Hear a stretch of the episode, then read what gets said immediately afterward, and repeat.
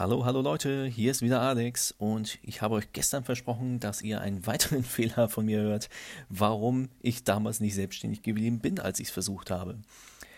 Und zwar habe ich durch mein Studium eigentlich äh, so ein bisschen von allem mitgekriegt, was so ein Kommunikationsdesigner ausmacht. Also es gab im Studium äh, ich sag mal, Zeichenunterricht, Fotografie, Filme machen, 3D-Design, Webdesign, alles, was äh, so annähernd mit Design und Marketing zu tun hat, wurde uns vermittelt.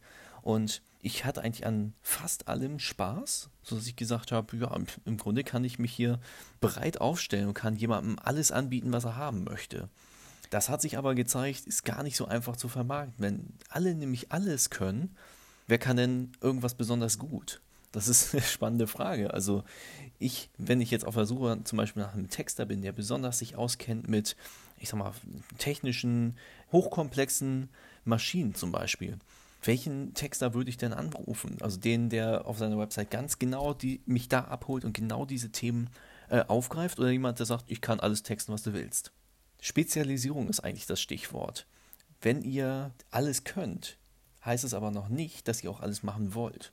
Vielleicht gibt es eben spezielle Bereiche eures Berufs, wo ihr sagt, das würde ich irgendwie lieber jemandem überlassen, der sich da wirklich äh, drum reißt. Und ich möchte lieber das machen, so die, die Perlen sozusagen, auf die ich richtig Bock habe.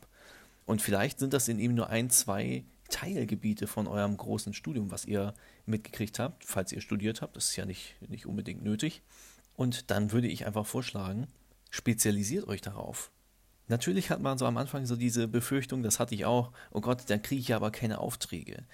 Sagen wir mal so, es wird wahrscheinlich am Anfang etwas schwieriger und langwieriger, aber gerade wenn ihr euch mit einem sehr speziellen Bereich selbstständig macht, fällt es euch auch wesentlich leichter darüber zu sprechen und entsprechende Kooperationspartner zu finden, selbst die, die aus einer ähnlichen Branche sind, aber diesen Spezialbereich nicht abdecken können.